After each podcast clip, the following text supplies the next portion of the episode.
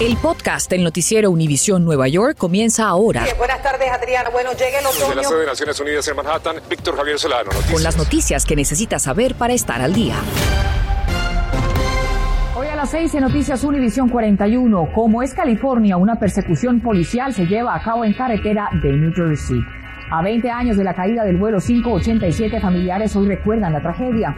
Y se aleja la lluvia, pero prepárese porque la temperatura bajará drásticamente para este fin de semana. ¿Qué tal? Bienvenidos. Y comenzamos hablando del tiempo, porque este viernes comenzó con mucha agua y vientos, pero luego se alejó y el sistema y salió finalmente el sol, Víctor. Ni más ni menos, las condiciones actuales tenemos que aprovecharlas porque vienen condiciones gélidas en camino. Pasamos ahora con una noticia en desarrollo porque una mujer fue empujada a los rieles del subway y está viviendo para contarlo. Víctor, es el temor de muchos a la hora de usar ese sistema de transporte público. Ocurrió en la estación de Times Square y en vivo desde allí Violeta Bastardo nos informa lo que se conoce hasta ahora. Adelante, Violeta. Muy buenas tardes. Es parte de lo que se está viviendo acá en Times Square. Cualquier cosa puede pasar y este hecho, este asalto ocurrió antes de las 2 de la tarde aquí en la estación donde está el tren R. Contento con esto, el sospechoso le robó la cartera a la víctima y luego la arrojó a su suerte a los hierros del tren. Afortunadamente está viviendo para contarlo gracias a unos muy buenos samaritanos que fueron en su auxilio rápidamente antes de que llegara el tren y precisamente ahí venía y el conductor en ese momento frenó. Otros buenos samaritanos llamaron al 911 también agarraron al sospechoso y cuando llegaron los agentes policiales se lo entregaron. La mujer está estable en esos momentos. Ella fue transportada al hospital Bellevue con un golpe en la cabeza. Mientras que el agresor está detenido, los cargos están pendientes. En los últimos días se ha desatado una ola de robos en el tren de acuerdo a las autoridades. El presidente de la MTA llegó hasta aquí poco después de este incidente y dijo que ha aumentado el número de agentes en las plataformas, pero que lamentablemente necesitan más policías.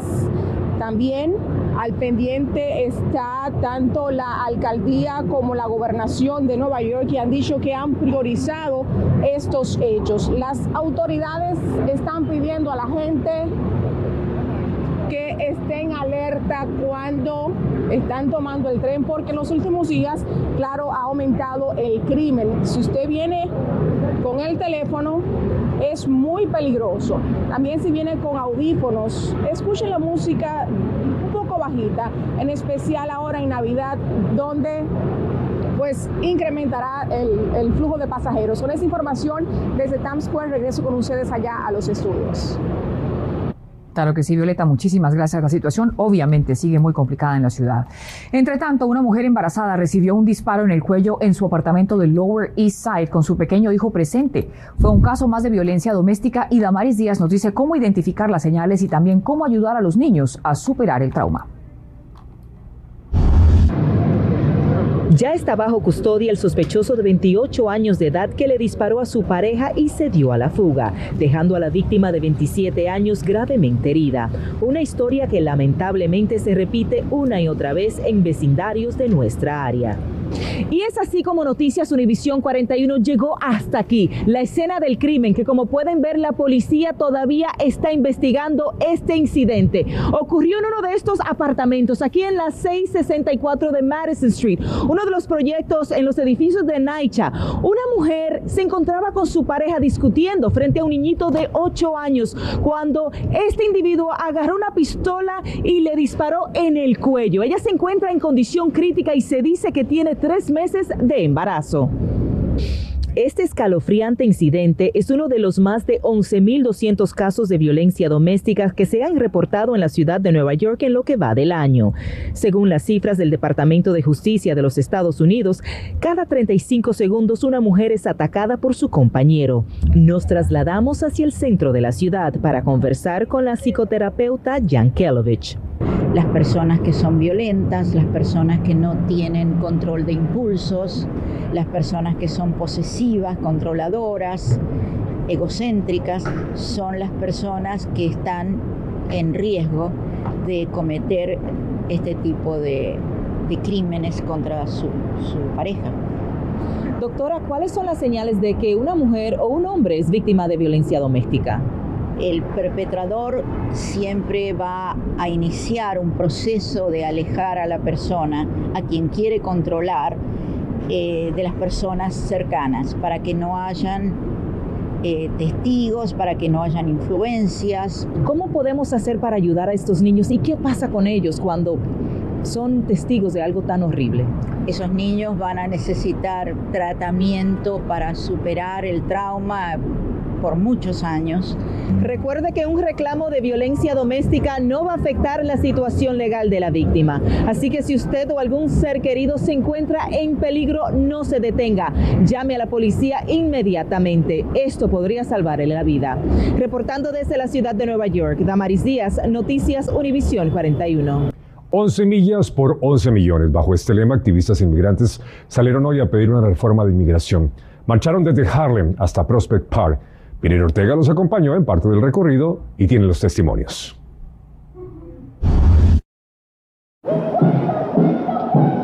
Decenas de activistas y líderes comunitarios recorrieron las calles de Nueva York este viernes para reclamar que se apruebe de una vez la reforma migratoria integral que daría camino a la ciudadanía a unos 11 millones de inmigrantes. Entre ellos estuvo Alejandra Marín, quien hace 17 años no ve a su padre, que está en México. Soy una más de los 11 millones de inmigrantes. Necesito, quiero, deseo ser con un estatus legal real, ser ciudadano residente. Mis padres dependen de mí. La protesta comenzó en el Parque Central de Manhattan y los manifestantes llegaron hasta aquí donde me encuentro en Brooklyn. Están muy cerca de la residencia del senador Chuck Schumer. Y es que justamente le exigen a él y a los demás demócratas en el Congreso que cumplan con sus compromisos de campaña. Ya basta de olvidarse de la comunidad inmigrante. Hemos estado esperando décadas por la oportunidad de tener este paso de la ciudadanía. Entonces queremos mandar un mensaje muy claro al Congreso. No se olviden de nosotros. Alejandra sufrió un incendio en su edificio hace unos 15 días que la dejó hospitalizada, pero ello no le impidió venir hoy a luchar por esta causa. Para este 12 de diciembre cumplo 23 años viviendo en este país sin un estatus legal. Llegué cuando tenía 19 años con un sueño. ¡Justicia! El nombre de la marcha es 11 millas para 11 millones, en honor a los 11 millones de indocumentados que esperan por esta reforma migratoria. Los presentes dicen que no quieren más esperas ni más discusiones. Exigen que el Congreso actúe ahora. Nosotros nos merecemos ese paso a la ciudadanía que nos han estado prometiendo por años y años. Ya es hora, ya es hora y el momento es ahora. En Brooklyn, Peter Ortega, Noticias Univisión 41. Estás escuchando el podcast del noticiero Univisión Nueva York. Muchas gracias a Peter. Y hoy se conmemora el aniversario 20 del trágico vuelo 587 de American Airlines que partió hacia República Dominicana desde el aeropuerto JFK y se estrelló en Bell Harbor. Así es, Adriana, y todos los 260 pasajeros a bordo, así como otras cinco personas en tierra, murieron. El accidente es considerado el segundo más grave en la historia de la aviación de los Estados Unidos. Isabel Peralta Gil estuvo presente en el homenaje a las víctimas.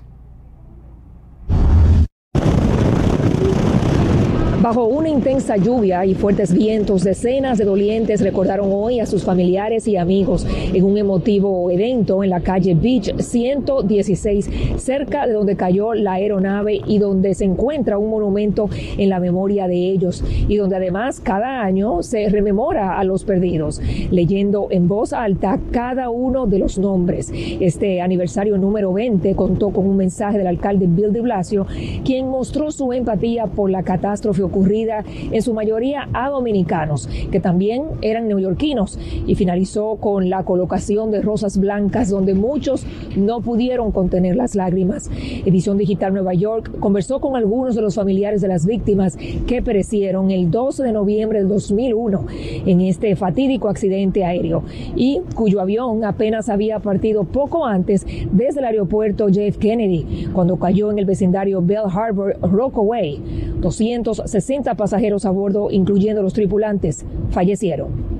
Todavía es eh, como si fuera ayer, como si pasó ayer y, y fue un sueño que uno no se lo esperaba. Eh, sí puedo decir que lo extrañamos mucho. Era el único varón. No hay palabras, no hay palabras. ¿Quién perdiste? A mi padre, Darío Hidalgo. Él fue, trabajó aquí su vida entera y se iba a retirarse esperando allá, a alistar todos los preparativos para la familia y estamos perdidos después que él se fue. Y él representó a nuestra familia y trabajó aquí la vida entera para por fin retirarse ya y esperar a su familia y este es, este es su, este es su nieto que no lo, no lo pudo conocer. Estas rosas, al igual que los demás que estuvieron aquí presentes, a mí me la entregaron y un eh, dato que aquí tocaron es que este accidente ocurrió casi siete semanas después de los ataques del 11 de septiembre, lo que significa aún más aflicción para muchos neoyorquinos, ya que algunos perdieron a seres queridos en ambas tragedias. Desde Rockaway Park, en Queens, soy Isabel Peralta Hill, Noticias Univisión 41 honramos su memoria. Cambiando ahora de tema, el área de ciencias y matemáticas conocida como STEM sigue siendo entre las mejor pagadas, pero no hay suficientes latinos, así que los trabajadores hispanos representan el 17% de la fuerza laboral del país, pero solo un 8% está en ese campo. Mariela Salgado nos muestra cómo una escuela de Washington Heights busca cambiar estas estadísticas enseñando robótica desde temprano a los estudiantes. El robot se desplaza fácilmente y es inteligente. distingue objetos, los recoge y deposita en recipientes designados. Y Jason fue uno de sus creadores de la clase de robótica de una secundaria del Alto Manhattan. Jason, ¿cómo te va? Estaba afanado con su robot cuando lo conocimos. Cuando yo llego a este salón, cuando yo estoy trabajando con lo que viene siendo el robot, yo me siento cómodo. Ahora le vamos a mostrar otro proyecto, otra invención por la cual estos talentosos jóvenes ganaron un concurso con la empresa Samsung. Preocupados por nuestra gente, los deliveristas o repartidores de comida. ¿Cómo uno puede ayudar a los ciclistas a tener visión por atrás de ellos? Porque muchos de, los accidentes pasan así. O sea, se trata de un casco muy especial, diseñado especialmente para los ciclistas y aquí me encuentro con Sandy que me va a mostrar cómo ponérmelo. Hay que ser ingeniero para hacer esto, ¿no? Digamos que me, me pongo, me subo a la bicicleta, ¿ok? Y entonces ahora empiezo a sentir eh, la vibración. Entonces ahora vamos a hacerle un, simulacro donde el carro está un poco cerca. Esa es la zona peligrosa, ¿no? Ya quiere decir que un carro está súper cerca. Bienvenidos a la clase de aviación, con simuladores de cinco tradicionales aviones como un Cessna, que se usan para entrenar a los pilotos. Bueno, bienvenida a la cabina. Este, este es un simulador eh, de un Robinson 22 si tú fueras la mi estudiante. ¿Qué te parece? Ok, vamos a ver. Lo que yo quiero que tú hagas es que subas estos botones que están acá. Ok. Muy bien. Destino Aeropuerto La Guardia. Y esa es la pista, ¿no? Esa es la pista, pero al lado izquierdo está el lado del helicóptero y hacia allá vamos. Ahí es donde vamos a ir. Sí, entonces fíjate, estamos bajando la velocidad. Estamos eh, descendiendo a aproximadamente 500 pies por minuto entender que es posible que nuestros muchachos puedan, puedan participar de estos proyectos y exponerse al mundo de la aviación, ingeniería y robótica. El concejal Idanis Rodríguez creyó en esta visión, consiguió más de 5 millones para el proyecto. Se necesita todavía 100 años para cerrar la brecha en tecnología en, los, en la persona de color y en las mujeres.